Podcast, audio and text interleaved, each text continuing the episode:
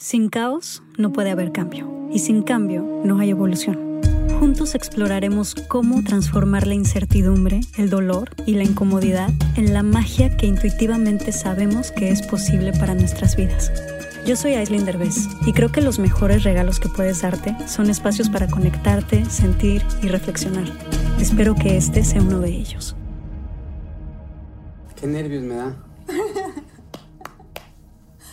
¿Por qué te da, ¿por qué te da nervios? Pues me da nervios que me entrevistes tú. Ay, a eres, ver. eres, eres difícil. ¿Yo? ¿Por qué O difícil? sea, eres. Me, me traes lo que nadie. ¿Sí o no? Es un poquito, un poquito. Siempre me traes Te traigo cortito. cortito, sí. Sí. Eres como mi mamá. Siempre he sido tu mamá, o sea, siempre me he Sí, creído. pero mi mamá era menos mi mamá que tú. Tú eres más, mi mamá, tú eres más mamá que mi mamá. ¿En serio? pues sí. No sé por qué desde chiquita, papá, yo sentía que te tenía que cuidar más yo a ti que tú a mí. Como que había una comprensión interna mía que yo decía, a ver, creo que mi papá no, no me puede cuidar y yo necesito que él esté bien. Entonces yo, yo lo voy a cuidar a él. Como que te dabas cuenta que no era. Me daba cuenta que no, que no tenía capacidad todavía para ser papá a los 23. Exacto. Oye, a ver, yo quiero hablar de eso. ¿Qué fue para ti ser papá a los 23 años? Cuando además tú estabas traumado, que es algo que la gente no sabe. Tú tenías un trauma de que ser papá era lo peor que te podía pasar, seamos honestos, ¿no? Entonces, con ese trauma en ti de decir, no, yo no quiero tener hijos, porque además, según yo, me has contado que tú no querías tener un solo hijo en tu vida, ¿no? Entonces, ¿qué fue para ti de repente decir, no manches, estoy embarazado? o, o esta mujer está embarazada Ah, y no quiero ser papá. ¿Y ahora qué hago? pues mira, sí fue un shock. Al- Debo confesarte que al principio yo sentía que yo tenía como muchos sueños que alcanzar, yo tenía muchas metas que lograr y como que la paternidad de repente no estaba mucho en mis planes, ¿no? Entonces, eh, cuando recibo la noticia, la primera reacción que tuve fue de shock, de, espérate, no, o sea, se- ya se, o sea, se acabó mi vida. Exacto. O sea, mi, primer, mi primera impresión fue, ya, o sea, adiós Ya mi carrera, ya valió, ya no voy a poder lograr mis sueños, ya voy a tener que ponerme a trabajar, eh, ya no voy a poder seguir estudiando, etcétera. O sea, fue como, hasta aquí llegaron tus sueños. Entonces, para mí fue muy fuerte, fue un shock de, de negación, de no quiero, no quiero, no quiero, no quiero. Claro. Primero, obviamente, caí en ese estado. Luego te conocí, llegaste a mi vida finalmente. Yo en la negación total, debo de confesarlo. Y en cuanto llegaste, pues todo cambió. Pero a ver, o sea, ¿qué tanto realmente cambió? Porque los hombres siento que no se enamoran tan rápido de los niños. Ajá, eso es muy difícil, cierto. ¿Estás de acuerdo? Entonces, todo este rollo de, ay, sí, cuando te vi cambió mi vida, ni siquiera es cierto. O sea, No, no, no. cambia a través de la convivencia, Sí. de la experiencia. O sea, el amor no es inmediato, sobre todo para los hombres. En la mamá lo trae en el vientre. Entonces, desde el que siente el primer movimiento o desde, no sé, desde que se entera ya siente amor por, eh, porque lo trae aquí adentro. Los hombres no, los hombres, pues cuando lo traes ahí, pues es como, ah, ok. Cuando nace, ¿no? Y lo ves, dices, ah, pues ya nació. es hasta que empieza a decirte papá o que tú le dices, a ver, a ver, a bu", y entonces el bebé hace. En ese momento, cuando tú le dices bu y el bebé te responde, es cuando el papá dice, güey, es mi hijo. O sea, hizo como yo, yo le enseñé a decir bu y él hizo. Exacto. ¿no? Y ahí es donde empieza la conexión. O sea, uno se tarda como ocho meses después de nacido y ustedes desde el embarazo. O sea, o sea ustedes nos llevan año y medio, uh, dos años antes de que se- uno se pueda a conectar con el bebé. Pero una vez que me conecté contigo, o sea, de hecho, en mi película No se aceptan devoluciones, la frase que viene acompañada con el título de Eres lo mejor que no quería que me pasara, Sí. esa frase es mía. Y esa frase la hice basada en ti. en que tengo muy claro que en un principio fue como, no, no, yo no quiero ser papá y, yo decía, no quiero, me va a acabar mis sueños y luego, pues eso, fuiste lo mejor que no quería que me pasara. y hasta la fecha sigue siendo lo mejor que no quería que me pasara. Te amo. Fíjate que eres muy chistoso porque a mí mi mamá, eh, cuando mi mamá y tú se llevan fatal, ¿no? La verdad la neta.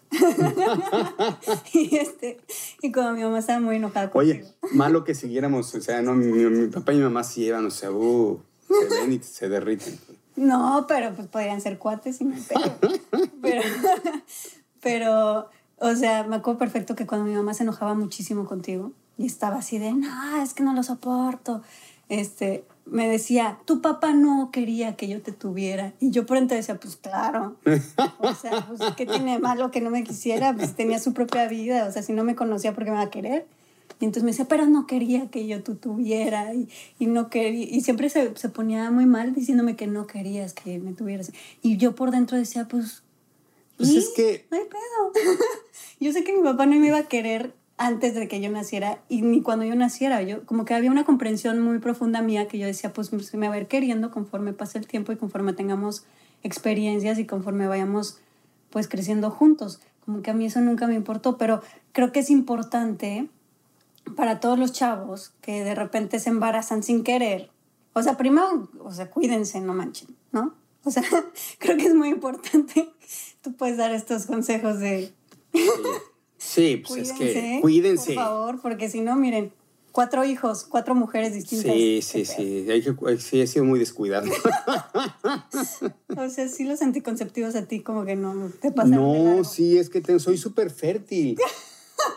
Soy, eh, mis genes son, son muy fuertes. Me, debía haber llamado Diógenes.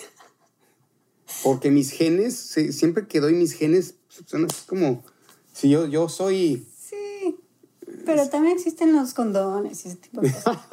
Pero bueno, pon tú que, o sea, intentaron cuidarse, quién sabe qué pasó a la derbez y se embarazan. O sea, ¿qué le dirías a un papá que se acaba de embarazar, chavito, que dice, no manches, se me acaba de arruinar la vida, igual que tú, que piensas lo mismo? Y hasta las mamás, hay mamás que piensan igual, que no se quieren embarazar, se terminan embarazando y se les piensan que se les acabó la vida. O sea, ¿tú qué consejo darías a esa gente que ya está embarazado, no quería tener hijos, piensa que es lo peor que le pudo haber pasado? Mira, yo creo que la paternidad o la maternidad es la cosa más maravillosa del mundo y, cumple una función en la vida. Yo creo que las cosas no son, no son accidente. Si a ti te toca embarazarte por alguna razón, es porque hay una lección que te está mandando la vida que tienes que aprender. Porque cuánta gente se quiere embarazar y no se embaraza. Exacto. y, en realidad los, los hijos son los mejores maestros que puedes tener en la vida. Y eso no lo entendemos. Yo era, tal como lo dices, anti niños. A mí me decían, desde que, desde que tenía 8 o 10 años, dicen, ¿y tú cuando seas grande vas a querer ser? No, yo no a los 10, a los 15, a los 20, siempre me decían, ¿cuánto? ¿Y tú vas a querer tener hijos? No, yo, ¿hijos? primero muerto. Exacto. O sea, yo los niños así los veía como, ¡ay, un niño! ¡Ah, un niño! Yo me acuerdo que a ti te cagaban los niños. No lo soportaba. O sea, yo los niños era así, era anti-niños. O sea, me pueden decir, ¡ay, mira el bebé! De, ¡Ay, que Me valían absolutamente tres toneladas de... Madre. Madre. O sea, yo un bebé no, lo, no de manera que lo viera yo tierno, así. ¡Ay, mira qué tierno se le ve yo! Así, ah, ok, sí, next. Exacto. O sea, no, no podía con los niños. Y a raíz de que volví papá, obviamente primero contigo, me cambió la percepción cañón. Y tú llegaste a mi vida a enseñarme una cantidad de cosas y abrirme una cantidad de puertas y oportunidades. Y, o sea, ha sido mi maestra más grande que he tenido en la vida. Mm. Y eso, eso no lo entiende uno. Al principio, lo único que ves es ahora voy a tener que trabajar para mantener esta responsabilidad que ni quería. Que... Y no, enamórense de, sus hijos. Aunque, si ya sucedió, de verdad es el mejor consejo que les puedo dar. Disfruten, ábranse, ábranse y, y aviéntense un clavado porque ser papá o ser mamá es la mejor experiencia del mundo. Incluso ahorita con Aitana estoy viendo una segunda paternidad que, o sea, no puedo, me derrito, o sea, así me trae cacheteando el pavimento porque de verdad es, es maravillosa la paternidad. Y miren, se los dice alguien que en su vida nunca jamás quiso tener, hijos. Y de verdad es lo más maravilloso que se pueden imaginar. Oye, y pasando a otro tema que a mí me interesa muchísimo, porque justo mi podcast se llama La magia del caos, porque, pues porque se, se trata de cómo transformamos los momentos más caóticos y dolorosos y terribles en magia, ¿no? Creo que de eso se trata un poco la vida en general. Y todo el mundo siempre está tratando de evadir el dolor y evadir el caos y ver de qué manera ser feliz todo el tiempo. Y nos la pasamos en evasión. Y no nos damos cuenta que, que nunca se va a poder eso. O sea, siempre va a haber caos, siempre va a haber pedo, siempre va a haber dolor. Y tenemos que dejar de tratar de evitarlo, sino más bien empezar como a abrazarlo y a decir, bueno, siempre va a ser caótica mi vida en este planeta. De eso se trata. Entonces, yo te quiero preguntar, porque yo sé que todo el mundo te ve acá súper exitoso, que te va increíble, pero estuvo muy cabrón el principio de tu carrera. Sí. ¿Estás de acuerdo? Mucho. Entonces, quisiera que me cuentes cómo empezó tu carrera. O sea, cómo empezó realmente, cuáles fueron los momentos más duros que viviste al inicio de tu carrera, que fueron catárticos para lo que eres hoy. Pues yo fui, yo, yo, yo era hijo de Silvia Derbez, que era la estrella más grande de las telenovelas en México. Y en el momento en que yo dije quiero ser actor, los productores me vieron con cara de, ahora resulta que el hijo de doña Silvia quiere ser actor, ay, por favor. Exacto. Y fue al revés, o sea, si hubiera sido Juan Pérez, pues me hubieran dado una oportunidad, pero después de verme todos los días de que yo iba con mamá al foro y un día, ah, ahora resulta que el niñito que viene con la señora, ahora, ahora quiere ser actor. Pues claro, como ve que la mamá pues, se le hace muy fácil. Y me cerraron muchas puertas, muchas. Te cuento anécdotas. Sí. Este, no ¿Alguna, la más traumática que dices, chale, esto sí me traumó? Hay mil. En primera, todos los productores de mi mamá nunca me dieron chamba. Me dieron así de, aquí está la carta, cuando mucho, y punto. Este, Ernesto, don Ernesto Alonso, por ejemplo, me acuerdo que un día me acerqué a pedirle trabajo. Una de las 100 veces que me acerqué a pedirle trabajo, le dije, oiga, don Ernesto, y él estaba leyendo un libreto. Ni siquiera levantó la vista así de, oiga, don Ernesto, mm, quería ver si me pueden, ajá, sí, allá con Juan. Gracias. Y me contestó, o sea, me traumó, porque dije, o sea, pero él, él, él es el sea, si él no me puede dar trabajo, ¿quién me va a dar trabajo? Él es el productor de mi mamá. Ni me volteaba a ver. Em, un día también caminando por los pasillos de Televisa, ya sabes que siempre vas a dejar tu foto con todos los productores. Entonces, traes tu paquete de fotos y, a ver, fulanito, aquí está mi foto. Ahí va la productora, aquí está mi foto, aquí está mi foto. Y un día, en un bote de basura que estaba en una esquina, andaba yo con mis compañeros de, del CEA, que es la escuela de Televisa, ahí en los pasillos y de repente alguien descubrió que el bote de basura tenía fotografías de... Ya miren, miren, miren. Corrimos dijimos, eh, no manches las fotos de, de los actores aquí en la basura, o sea, pobres. Y empiezo a buscar y ahí estaban varias de mis fotos. Entonces, este, te da para abajo, todo ese tipo de cosas te dan para abajo porque dices, o sea, ¿de qué sirve que eche mis vueltas y mis fotos las acaban tirando? Ni, ni, ni caso te hacen otra vez me encontré con un productor, eh, Francisco Burillo, si no me equivoco se llamaba, y le dije, oiga, señor Burillo, no hay manera de que eh, me haga, me dé la oportunidad para hacer casting porque sé que va a empezar una novela. Íbamos caminando por un pasillo, me acuerdo, y se, se paró y me dijo, ¿ya mejoraste? Porque si no has mejorado, pues no tiene caso. Y se siguió. Entonces, imagínate, o sea, yo, yo me acuerdo que salía yo de Televisa después de pedir, cada día que acababa yo de pedir trabajo con los productores, llegaba yo a mi casa diciendo, no quiero ser actor, o sea, ya, o sea, no quiero, ya no puedo más humillaciones, no puedo más... Eh, eh porque era eso, era humillarte, era sobajarte, porque bien te podían decir lo que sea, no, te decían, no, eres muy malo, ni lo intentes. Y este, y yo decía, prefiero ya vender lo que sea, vender camisas, pollos, lo que sea, pero no quiero ser actor. Pasaban tres, cuatro, cinco días, tomaba yo aire y decía, no, voy, no van a poder conmigo. Ahí voy otra vez y volví a ir a pedir televisa. Ahora, lo que quiero decirte con esto es que todos en la vida nos quejamos de que la vida es muy difícil. Todos, todos. He encontrado chavitos que son estrellas a los 18 años, a los 18 años ya estelarizan una película en Hollywood o ya este, llenan un estadio o tienen millones de followers o lo que sea, y a los 18 años te dicen, no, es que mi vida ha estado muy cañona, o sea, sí. cómo he sufrido para llegar hasta acá. Ese es, por Dios. Sí, sí, sí. Todo mundo creemos que nuestra vida es la peor porque nunca volteas para abajo. Exacto. Y ahorita que estoy escribiendo una película que tiene que ver con este tema, leí algo sobre el taoísmo, que habla de que la vida, estamos aquí en esta vida para sufrir, como tú lo dijiste. No existe la vida perfecta. Tenemos la imagen de que algún día cuando sea feliz y tenga dinero y mis hijos estén alrededor de, viendo la tele, y, o sea, eso no existe, eso no existe.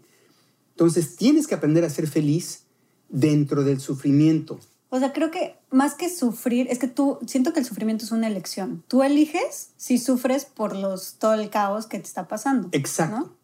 Porque puedes tener caos y dolor en tu vida, pero no sufrirlo. Exacta, esa, eso es a lo que me refería. Muy bien dicho. Entonces, creemos que si no estamos bajo esa circunstancia de felicidad, lo demás no, no, no cuenta. Exacto. Y no es cierto. Porque esos momentos, aunque llegaras a tener ese momento de felicidad te dura cinco minutos y se acabó. Exacto.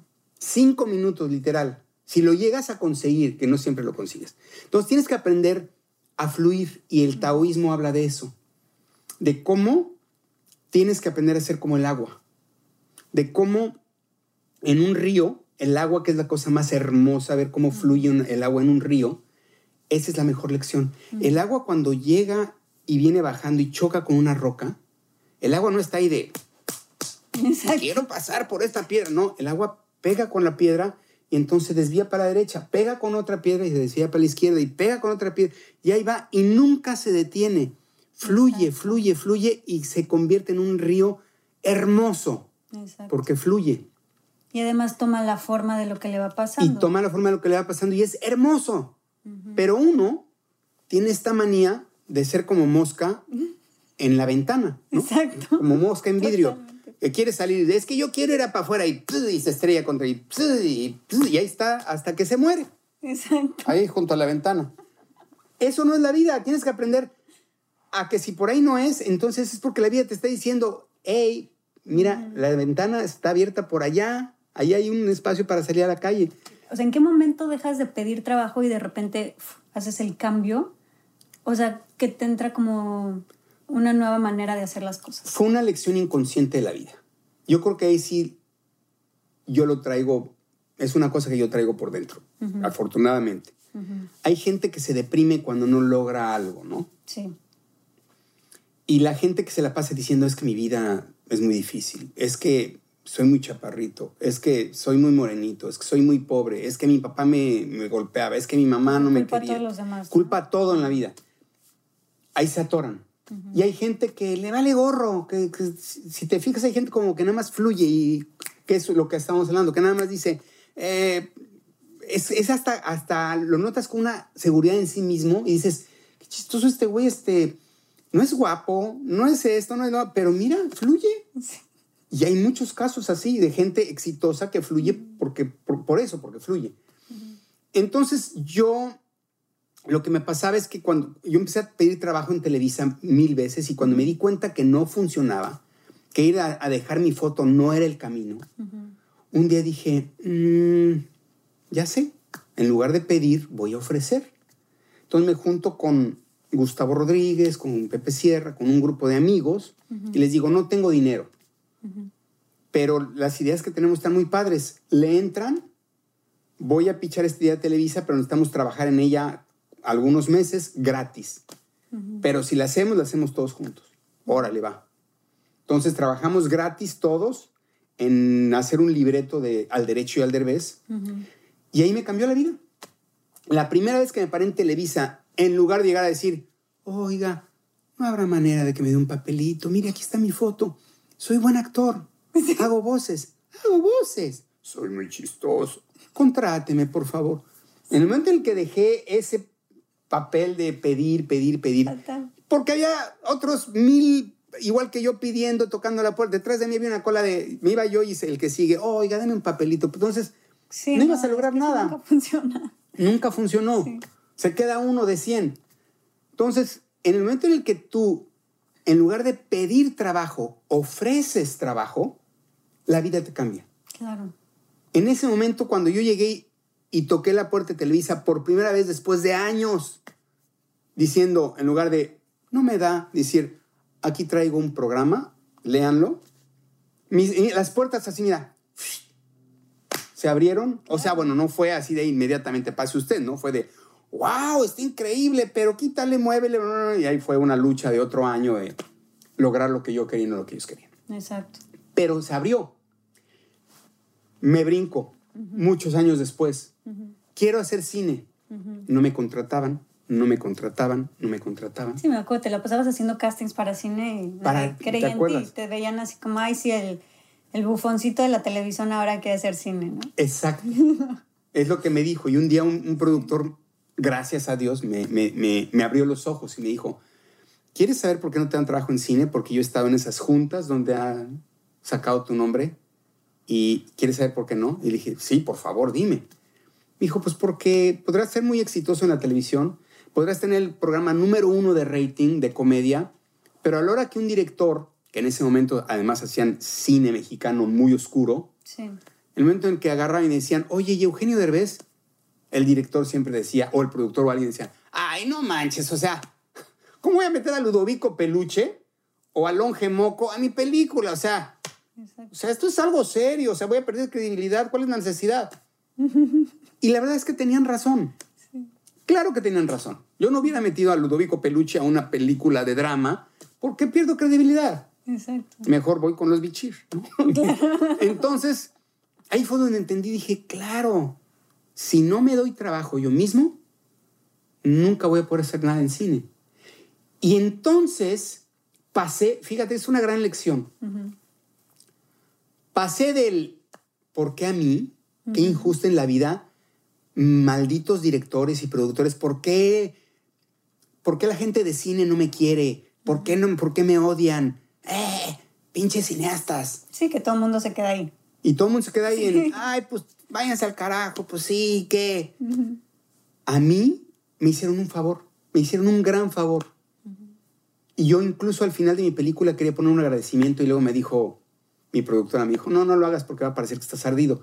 Pero venía genuinamente, era, gracias a todos aquellos que me rechazaron, porque si no hubiera sido por ellos, no hubiera yo tenido el coraje de escribir mi propia película. Me hubiera quedado nada más en, ay, me dieron un papelito. Ay, mira, me dieron otro papelito. Ay, ya es la tercera película que me dan un papelito. Pero nunca hubiera estelarizado. Ni dirigido. Ni, dirigido, ni nada. Y no se aceptan devoluciones. Nació gracias a la necesidad de que me rechazó tanta gente que tuve que sentarme a escribir mi propia película porque si no nadie me iba a hacer caso. Entonces ahí me junté con varios escritores a, diseñar No sé si tan evoluciones y luego también nadie la quería producir porque pues cómo le voy a producir la película a Ludovico Peluche y luego nadie la quería dirigir. Busqué a todos los directores que te puedes imaginar, no quiero ni decir nombres. Sí. Hasta que acabaron diciéndome, pues dirígela tú. Y la acabé dirigiendo por necesidad. Y era la vida empujándome. Y yo seguía mentando madres con que qué poca de fulano, qué poca de sutano, pero algún día, no. Es la vida diciéndote, güey, no es, no es por el vidrio, vienes por acá. Afortunadamente tuve la actitud de desatorarme, porque hay gente que se queda en, no me importa, yo voy a seguir pidiendo trabajo y, y 35 años después les llegan a dar un papelito y siguen frustrados porque, bueno, es, una película. Es bien importante, o sea, cuando te das cuenta que la manera en la que estás haciendo las cosas no funciona, la tienes que cambiar. Y luego hay gente aferrada así como de, no me voy a dar por vencido, pero siguen haciendo de la misma manera, de la misma manera, como tú dices. Entonces tú ibas, tenías esa habilidad de decir, ok, esta forma no funciona, vamos a hacer otra forma completamente distinta, que es explorar diferentes maneras. Es que ahí hay un truco. ¿Dónde está la diferencia entre ser persistente y no claudicar o ser necio. Exacto.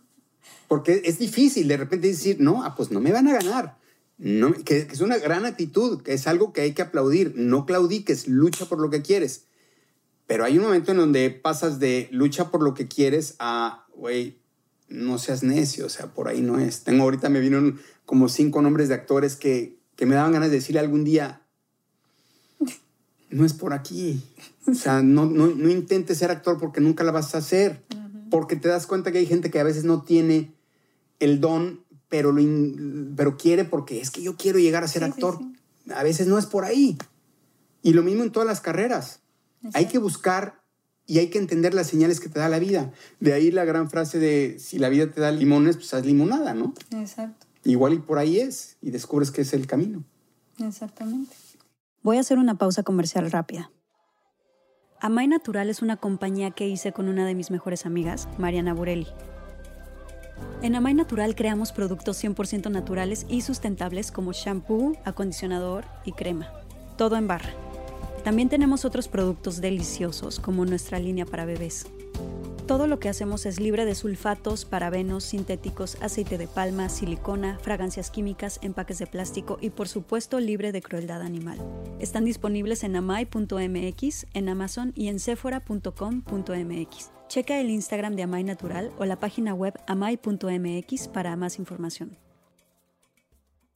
Y otra cosa que a mí me sorprende tuya, que yo no sé cómo lo logras, es que que creo que es una gran lección para todos los que estamos a tu alrededor. O sea, yo nunca te he visto a ti deprimido, nunca. O sea, de verdad tienes algo que no sé cómo le haces, que no te deprimes, no pasas por estados eh, realmente de, de dolor o de angustia. O sea, me imagino que te duelen ciertas cosas, me imagino que te pones triste de vez en cuando, pero de verdad, o sea, fuera de como que, o sea, me imagino que cuando estamos en pareja es cuando nos salen los demonios. Yo creo que es donde más te he visto que te salen los demonios. Fuera de la pareja, creo que de verdad siempre estás de buen humor y siempre te veo bien. O sea, no eres como de esos otros comediantes que, que están muy chistosos ahí, pero te enteras que son alcohólicos, que les va fatal, o que son súper hijos de la tiznada, o, o, que, ya sabes, o que tienen depresiones, que es muy común. Tú no. O sea, tú realmente lo vives. Tú realmente siempre estás de buen humor, siempre estás contento, o sea, no eres una persona fácil, claro. No. Porque tienes bastantes sí, sí, lo problemitas. Sé, lo sé.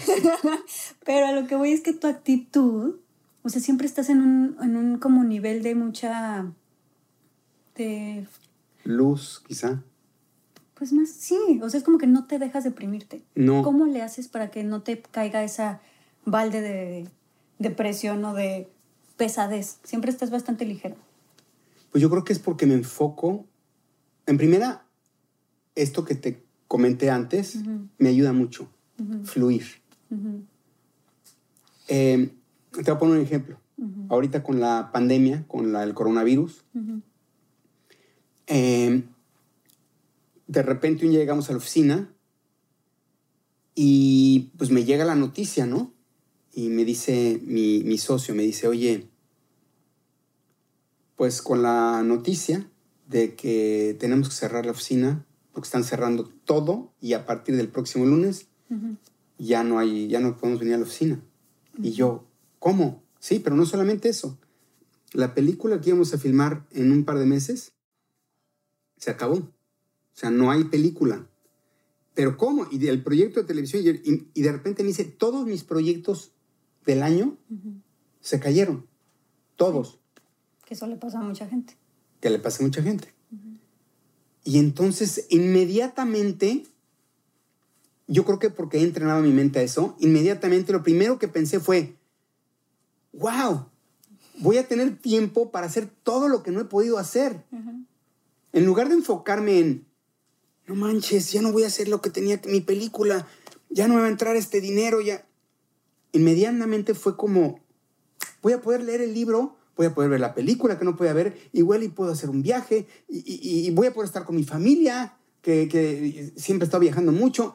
Como que empecé a buscar los pros y me dio mucha emoción. Y me decían, ¿por qué te pones contento? Decía, porque voy a poder hacer cosas que no había podido hacer.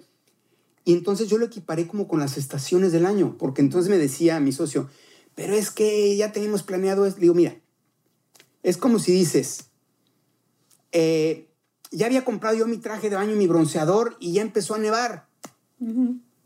Perfecto, guarda tu traje de baño y ponte los esquís. Exacto. Te vas a divertir un friego. Ahora, si quieres salir en traje de baño con bronceador a la nieve, ah, te la vas a pasar muy mal. Exacto. Mejor guarda el traje de baño, ponte el traje de esquiar y te vas a divertir como enano. Exacto.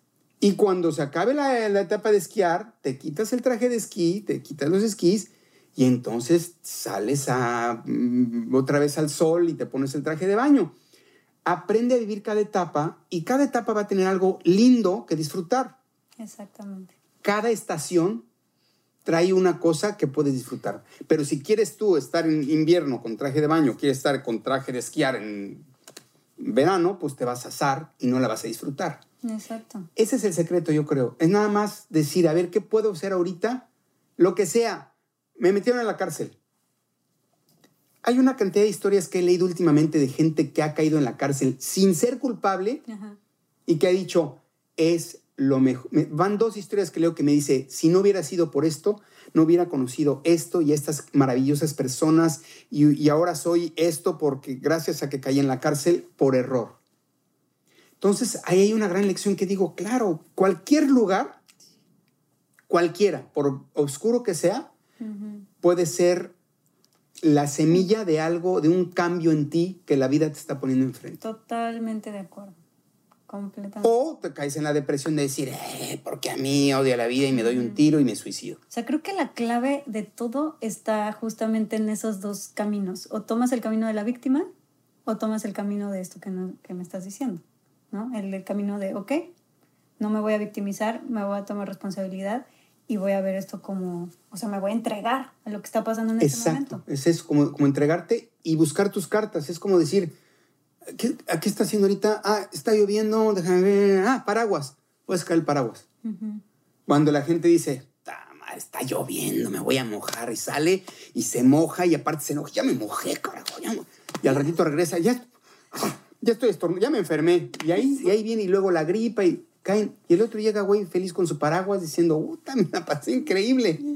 ¿Me explico? Sí. Todo está dependiendo de qué camino quieres tomar. Yo creo que eso es, eso es como, para mí creo que es lo que más me ha funcionado. Y esto aplica para las cosas más terribles que te pueden pasar en la vida. ¿Estás de acuerdo? O sea, no... Desde las más simples hasta las más terribles. Desde no hay del helado que me gusta, ahora voy a tener que probar de otro, que igual y me gusta más, Ujú. Hasta las Sí, cosas hasta más las terribles. muertes de tus familiares, o sea, cosas de verdad fuertes que en un principio dices, ¿y esto cómo? ¿Esto cómo lo sobrevivo? Y siempre hay una cosa, hay una semilla que de verdad puede ser un catalizador de lo más terrible a lo más increíble. Exacto. Igual la muerte de ese familiar te trae alguna lección que te obliga a hacer algo que tú no sabías que podías o que necesitabas hacer en tu vida. Exactamente. Sí, Ahí está la magia del caos. exacto. es que de verdad hay que saber encontrarle la magia al caos. A mí me encantan las situaciones caóticas. ¿eh? Ya sé, mi papá, o sea, mi papá siempre ha tenido una nubecita aquí arriba. O sea, todo, tú eres la ley de Murphy, tal cual. Sí. O sea, la gente que cree que nada más te va bien no tiene ni idea de qué ha sido tu vida. Porque tú, todo lo que puede salir mal, siempre te sale mal. Qué bueno que lo mencionas porque cuando se lo cuento a la gente, la gente me dice, ay, por favor, Eugenio, como una persona como tú que te ha ido bien en la vida, ¿cómo puedes tener, cómo puedes decir que tienes mala suerte? No es cierto, o sea, ay, o sea, neta, aprende. Mi papá es atracción, o sea, tiene una manera de atraer las cosas que no quiere que le pasen. O sea, o sea es como todo lo que pueda salir mal, le va a salir mal. Y siempre Y- le ha salido mal. Y toda la gente que me rodea, mis escritores, mis productores, mi- cualquier gente que me conozca, le pueden preguntar y les va a decir, Eugenio es el hombre con la peor suerte del mundo. O sea, es, eh, lo, que, lo que puede salir mal, me va a salir mal. Pero es que yo te voy a decir una cosa, que ese sí siento que es tu talón de Aquiles y tienes un grave problema. O sea, tu mente es muy, poder, muy poderosa. Creo que la de la, todas las personas, nada más que no sabemos utilizar muy bien ese poder. Pero somos de verdad, o sea, materializamos cosas con la mente. Tú eres un materializador impactante. Entonces, de la misma manera que materializas el éxito, y que lo visualizas y lo haces y te sale exactamente como querías, de la misma manera todo lo que no quieres que te pase, como lo visualizas y como te enfocas tanto en no tengo que hacer esto para que no me pase esto, tú ves todas las posibilidades. Y generalmente te dan miedo las posibilidades que no quieres que te pasen.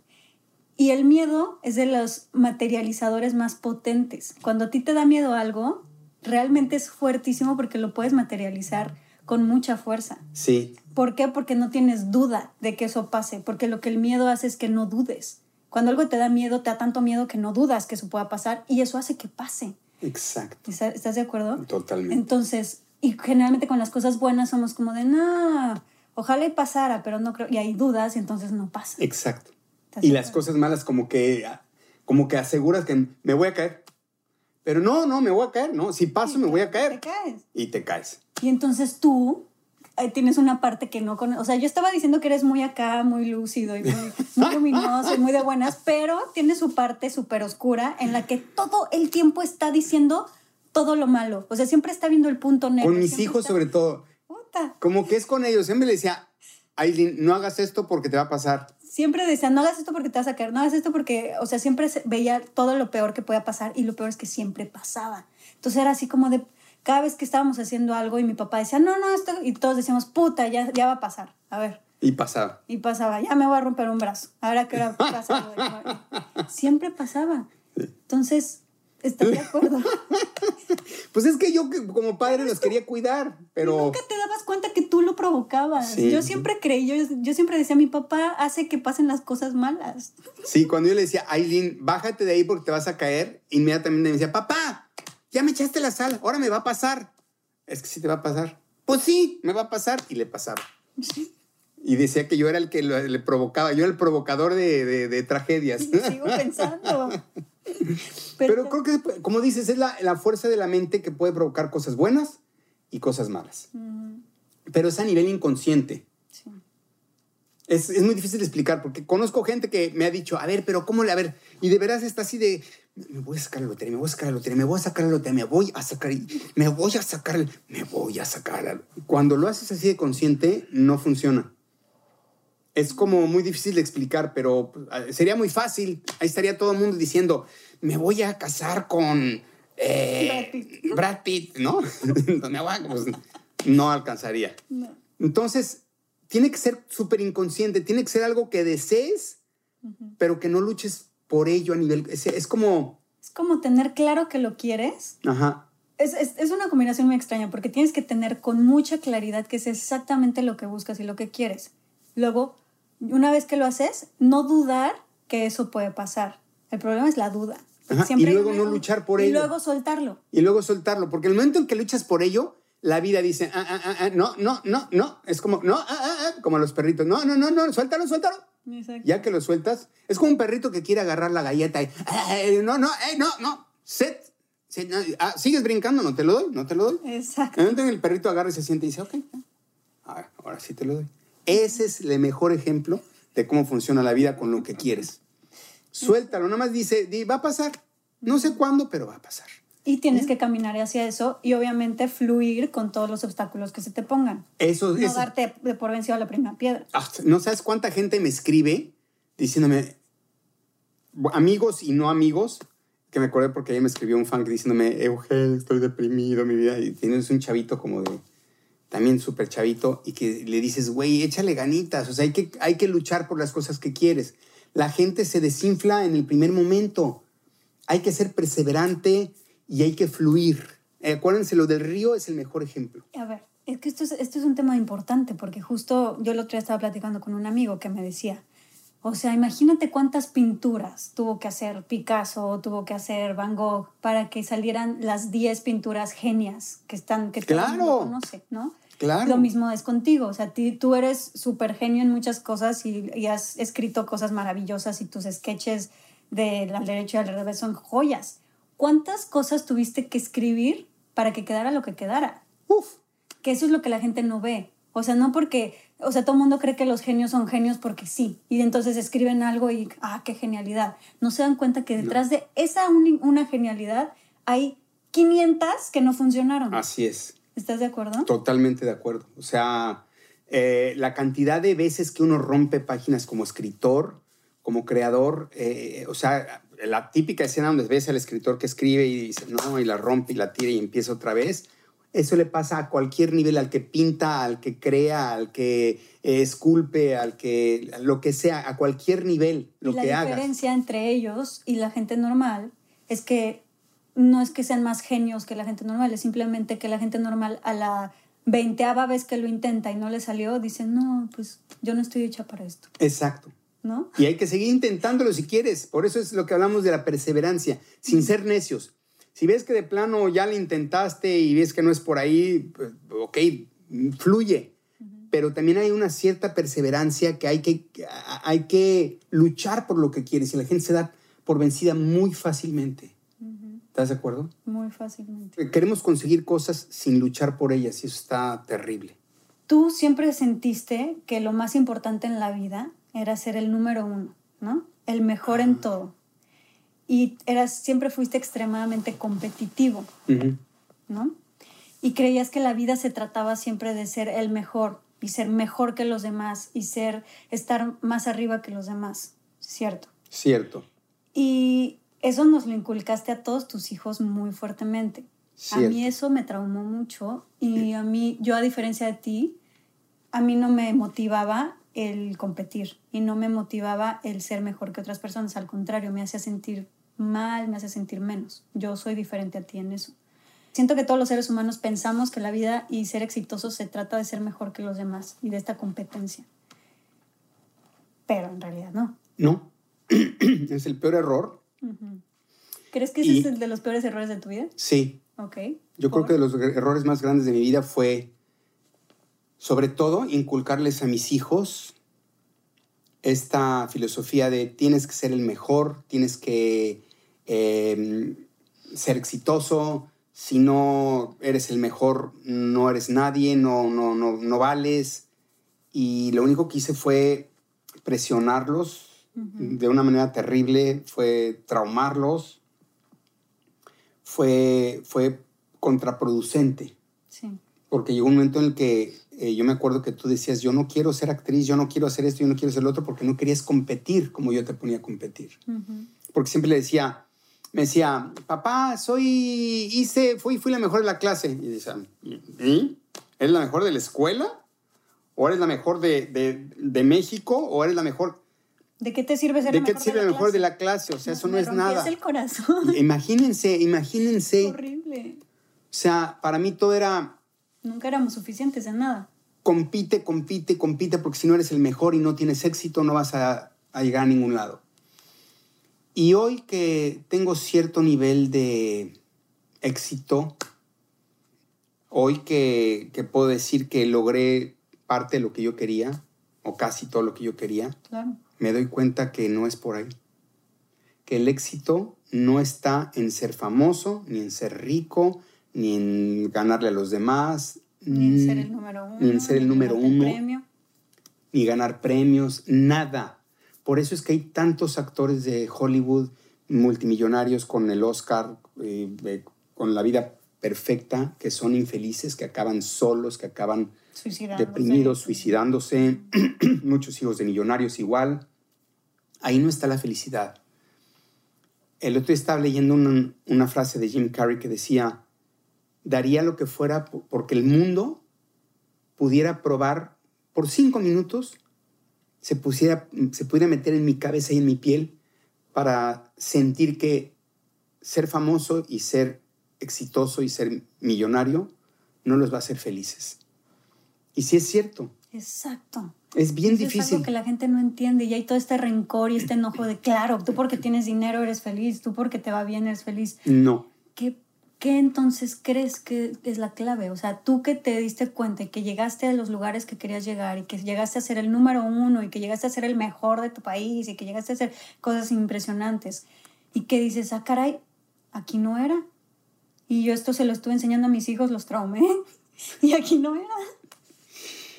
Yo creo que el secreto está en encontrar el balance. Balance en, saber qué necesitas. Porque el, ser humano es ambicioso por naturaleza. Y el que me pongas el millonario más, el billonario más grande de este planeta. Siente que no tiene suficiente. Si tú le preguntas qué quiere, te va a decir, es que yo quiero ser, es que yo soy el número tres y quiero ser el número uno el número uno va a decir, pues yo soy el número uno, pero quiero lograr lo que nadie ha logrado. Quiero llegar a... No, cada quien tiene una meta que no puede alcanzar. Y ahí, está donde, es donde vienen los problemas. Cuando no estás satisfecho con lo que quieres. Les voy a poner una... Y les habla el número uno de no estar satisfecho con lo que... Nunca estás satisfecho. Nunca estoy satisfecho, pero, pero ya lo solté, ya lo solté porque me di cuenta que ahí no está la felicidad. Ya me di cuenta, me pasó, les voy a explicar, les voy a contar esta anécdota que creo que resume muy bien lo que les estoy diciendo. Llega un momento en el que, de tanto trabajar en mi carrera, no podía ver a mis hijos, no podía ver a mi familia, no podía salir de vacaciones, no podía yo planear una vacación, no podía yo tener una vida. Pasaba y he pasado la, hambre como no se pueden imaginar. Ahora, entre, siempre lo decía, entre más dinero gano, más hambre tengo. Porque nunca puedo comer.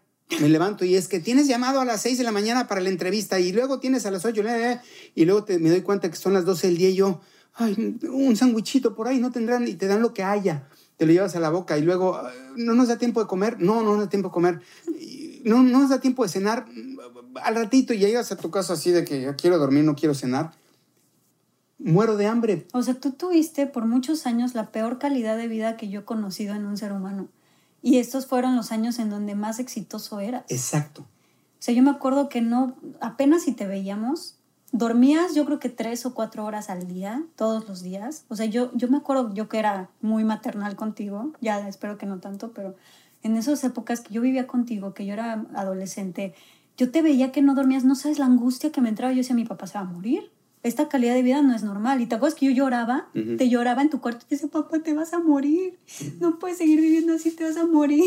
Sí, y, no era, y tenías razón, no era calidad de vida. Entonces, una vez iba en una camioneta de Televisa, iba yo todo vestido ya caracterizado para lo que iba yo a hacer, con una tristeza tan profunda, porque no tenía vida, porque no podía comer, no podía vivir, no podía ver a mi familia, no, podía hacer nada, era un esclavo de mi trabajo. Y de repente voy recargado en la... Y me acuerdo que íbamos pasando por la Alameda Central en la Ciudad de México, que es un, como un parque lleno de bancas y de árboles. Y de repente veo un, un papá con su hijo sentado en una banca dándole de comer a las palomas. Y el niño le aventaba y se estaban riendo. No saben lo que sentí, me dieron ganas de llorar. Entonces me acuerdo y me, me dieron ganas de llorar porque dije, esa es la vida que yo quiero, esa es la vida que yo quiero. Y seguramente ese señor se hubiera sabido que yo estaba ahí a unos metros de él porque no me vio. Quizá hubiera dicho, ay, ¿cómo me gustaría tener la vida de Eugenio Derbez? Claro. Y yo decía, no, esa es la vida que yo quiero. Quiero poder tener la, el tiempo para sentarme con mi, uno de mis hijos a, darle de comer a las palomas. Y así, y, vivir la vida y gozarla. Y ahí es donde me di cuenta cómo nos desbalanceamos por lograr nuestros sueños. Y a veces, ¿por qué? Porque si dices, es que ando en camión, me quiero comprar un coche. Y el día que te compras un coche, sí, pero también tienes que pagar la tenencia, tienes que pagar el seguro, se descompone el coche y empiezan una cantidad de problemas con el coche que compras. Y luego dices, bueno, pero también quiero comprar una casa porque no tengo dónde vivir, porque estoy rentando. Compras la casa, tienes que pagar predial, tienes que pagar eh, la deuda con el banco, tienes que pagar una, la, ya se descompuso esto, y empiezas a tener una cantidad, entre más tienes, más, más broncas tienes. Sí. Entonces hay que entre más propiedades y entre más cosas tienes, más problemas vas teniendo de poder mantener todas esas casas, coches. Exactamente. Entonces, si la logras... Gente que vive simple no se da cuenta. Y la gente que sí, que vive simple no se da cuenta de eso, no se da cuenta que tienen, que con, no se trata de no tener con qué comer, pero si tienes el dinero suficiente para, en este caso yo, yo ahorita entiendo que si yo tuviera únicamente el dinero para poder comer y comprarme un cafecito por las tardes. Y vivir muy cómodo. Y vivir cómodo, a gusto, de verdad, de verdad, con eso tengo. Y ahí está el secreto, yo creo, de la vida, en el balance. Hoy por hoy me doy cuenta que lo más valioso en mi vida ya no es el dinero, es el tiempo. Y estoy escribiendo una película que habla de eso. Para mí ahorita lo más valioso en mi vida ya no es ¿Y el con qué puedo comprar con esto. ¿De qué me sirve? Porque ya he tenido dinero y no puedo comprar comida. Porque ya he tenido dinero y no he podido hacer un viaje. Hay muchas partes del mundo que no conozco y sigo sin conocer porque mi trabajo no me lo permite, porque la cantidad de compromisos. Entonces, ¿de qué, me, ¿de qué me sirve tener dinero para, para poder pagar un viaje si no lo puedo hacer? ¿De qué me sirve tener dinero para comer en un, el mejor restaurante si casi nunca puedo ir a un restaurante? ¿De qué me sirve? Y, así me puedo continuar. Exacto. el tiempo para mí hoy es lo más valioso. Tiempo para estar con mi familia. O sea, ¿para qué usas el tiempo? Vaya, para perderlo. ¿Cómo Para muero, a ver la vista. muero por tener tiempo para perderlo? Ese es un gran lujo, el lujo de poderme sentar hoy a ver la ventana y no hacer nada y no pensar.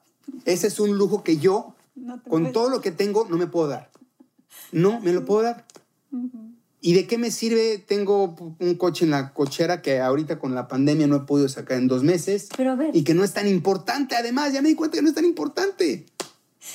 O sea, hay cosas más importantes, por Dios. y tú, o sea, tú estás queriendo ese tiempo y ahorita muchísima gente en esta pandemia está justo picándose los ojos y queriéndose dar un tiro porque tienen ese tiempo y hay mucha gente que, digo, hay mucha gente que está trabajando y que no tiene y que no puede ni siquiera quedarse en su casa porque tiene que salir a trabajar.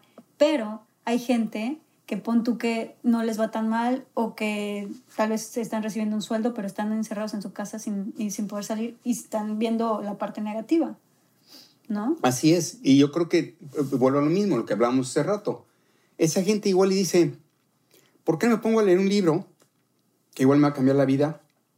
O se dan cuenta cuánta gente no. Quizá en la pandemia descubrió que, oye, mira, pinto, oye, escribo, no sabía yo que escribía, escribí un poema y me quedó bonito, escribí una historia y me quedó bonita, este, o, no, o, intenté algo que nunca había intentado y lo logré. Y hubo mucha gente que aprovechó estos dos, tres meses de no hacer nada para quejarse y darse golpes contra la pared y no pasó absolutamente nada en su vida. Entonces, todo depende de cómo utilizas tu tiempo y tu vida y qué tanto ves la parte positiva o la negativa. Exacto. Y yo creo que, repito, en cualquier circunstancia puedes encontrar algo positivo. Y de verdad, el dinero y la fama no es la felicidad, se los juro por mis hijos, por Dios. Sí, ¿no? Claro que el dinero ayuda, todos queremos y necesitamos el dinero, todos, todos. Claro.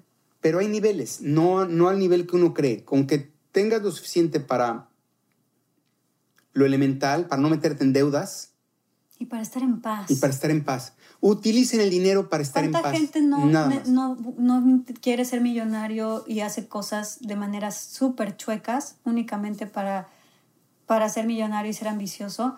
Y terminan con una angustia, o sea, qué, qué horror ser millonario. Y que no puedas dormir y porque que no puedes dormir por paranoia o por angustia de tantos problemas y tantas mierdas que hiciste para conseguir ese dinero. para conseguir ese dinero. Exactamente. Yo creo que esa, yo creo que esa es de las cosas más terroríficas que alguien puede vivir. O sea, ser, tener todo lo que siempre ha querido a costa De tu, de tu no tranquilidad, de, de, tu, tu no falta de paz. tranquilidad. Eso yo creo que es la cárcel más cañona. Es peor La que estar peor. en una cárcel. O sea, es la, o sea, coartar tu libertad absoluta. O sea, tener todo lo que siempre has soñado, pero saber que lo eso- lograste de manera sucia y pinche y que siempre vas a tener la paranoia de que me pueden matar, de que le pueden matar a mi familia, de que me pueden Descubrir. descubrir, de que me puedo ir a la cárcel, de que, o sea, todas esas Exacto. cosas. No puedes vivir en paz. ¿Y cuánta gente no termina haciendo esas chingaderas para tener disque la vida perfecta? Y no se, exactamente. Y, no Y se es dan- la peor cárcel. La peor cárcel. Y no se dan cuenta que aquel señor que tiene lo suficiente para comer, llevar a sus hijos al cine durante el fin de semana y punto, quizá no tiene el mejor coche, quizá no tiene casa propia, quizá por supuesto que no tiene ni un yate, ni un avión privado, ni un palacio, ni un... Claro. No, pero es mil veces más feliz que aquel que tiene tres ranchos, un jet, eh, dos barcos, este, ¿me explico? Totalmente. mucho más feliz. Y No. eso no lo entendemos, desgraciadamente. No, no lo entendemos. Wow. Gran lección. Sí. Pero bueno, tienes que estar, tienes que vivirlo para, para un, da- un día darte cuenta, porque mientras no lo tienes dices, no, no me importa, yo quiero dinero, quiero dinero, quiero dinero. Exacto. Híjole, es el, el peor Error. error. El- el- es como es el diablo, el dinero. El dinero siempre va a ser, ven, ven, mira, Totalmente. puedes tener lo que quieras. Pues sí, Mira, yo gracias a la vida, de verdad, que te tuve a ti como ejemplo, porque si no yo hubiera ido directito para allá, ¿eh? Directito a yo quiero ser la número uno, la más famosa, conquistar Hollywood, conquistar el mundo, porque tenía, tenía esos genes y además tenía esto... Esa información. Esa información tuya y me educaste así de número uno. Pero lo bueno es que yo también te veía y podía decir, ok, mi papá es número uno en todo, pero no lo veo feliz. Y, y, tú fuiste una gran maestra para mí también, porque mi hija fue la primera que me dijo, yo no quiero ser como tú, no me interesa ser como tú, no quiero llevar la calidad de vida que tú llevas, no quiero vivir como tú vives. Y ahí fue, fue, la, fue la primera que me hizo darme cuenta que dije, ah, caray, entonces mi vida no es tan maravillosa como yo pensaba. Porque mi hija me decía, claro que no quiero ser como tú. O sea, yo quiero vivir, yo sí quiero tener amigos, yo sí, porque no tengo amigos. disfrutar la vida, yo no tengo tiempo para amigos. No. Me decía mi hija, yo sí quiero disfrutar, yo sí quiero tener amigos, yo sí quiero salir, yo sí quiero comer, yo sí quiero dormir. Yo decía yo, claro, tiene toda la razón. Esto no era vida.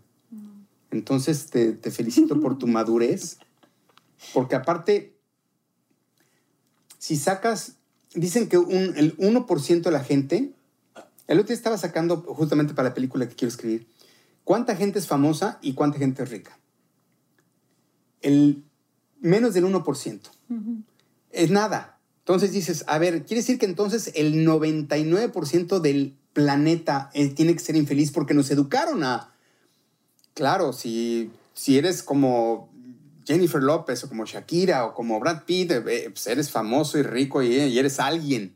Si no, si, eres, este, no sé, barrendero, burócrata, no, no eres nadie, no es cierto, no es, es el peor error, es, la peor mentira. Y nada más lo único que van a lograr es ser infelices.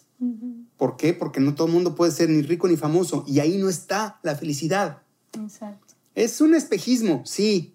Son cinco minutos, sí. Sí, está padre cuando de repente estrenas un coche, cuando de repente te puedes comprar una casa, pero esa no es la felicidad. Es, es como momentáneo, es como, como cuando un shot de azúcar, ¿no? Que te entra como una taza de café y dices, ¡ah, venga, venga, venga! Y al ratito ya estás otra vez acá. Es lo mismo. Sí, bueno. Y tú has sido muy, muy inteligente emocionalmente. Mm. Y eso te lo agradezco. Te amo. Oye, qué padre plática. Sí. Estuvo increíble. Pues muchas gracias. No, te amo con todo mi corazón. Gracias por ser mi mamá. ya no lo soy, ya dejé ese papel. No, todavía me. De repente, pero ya he tratado de. Mi hija es la persona, mi hija es la persona que más me regaña en el planeta. O sea, me trae ese que le digo, ya suéltame. ¿Sí o no? Sí, pues aquí, aquí te traigo. en todo. Siempre que, pues yo soy igual que tú, soy igualita que tú, así cuando, cuando tú me decías, ah, pero eres la mejor del mundo, la mejor de tu escuela, la mejor de México. Así te digo yo, tú siempre digas, mira lo que hice yo, ajá, ¿y esto? ¿Y esto? ¿Y ya te arreglaste en esto? Y ya, y ve lo que estás haciendo, pero yo ¿Ya fuiste a terapia? ¿Ya fuiste a terapia? Ya. Me trae jodido. Sí. Pero gracias, gracias. Mm. Te amo. Te amo. Gracias por ser mi maestra. Creo que nos acabas de dar unas lecciones impresionantes en este programita. Pues ojalá, ojalá les, les sirvan. Creo que es bueno compartir para que todos entendamos un poquito por dónde es y que no nos Está padrísimo que alguien como tú nos lo diga a todos. Pues Así que, gracias. Que no se sientan tan perdidos, no, estamos, no están tan lejos de ser felices y no están tan lejos de lograr cosas increíbles. Pueden ser felices en el desmadre y en el drama y en el caos y en el dolor. Claro, no, si intentan ser felices en un mundo perfecto, nunca lo van a conseguir. Intenten ser felices ahí, en donde están, sí, siendo quienes son, en ese caos en el que todos estamos. Unos quizá con menos dinero, otros con menos cariño, otros con menos lo que sea, otros con más, pero todos estamos sufriendo en nuestro propio infierno. Sí.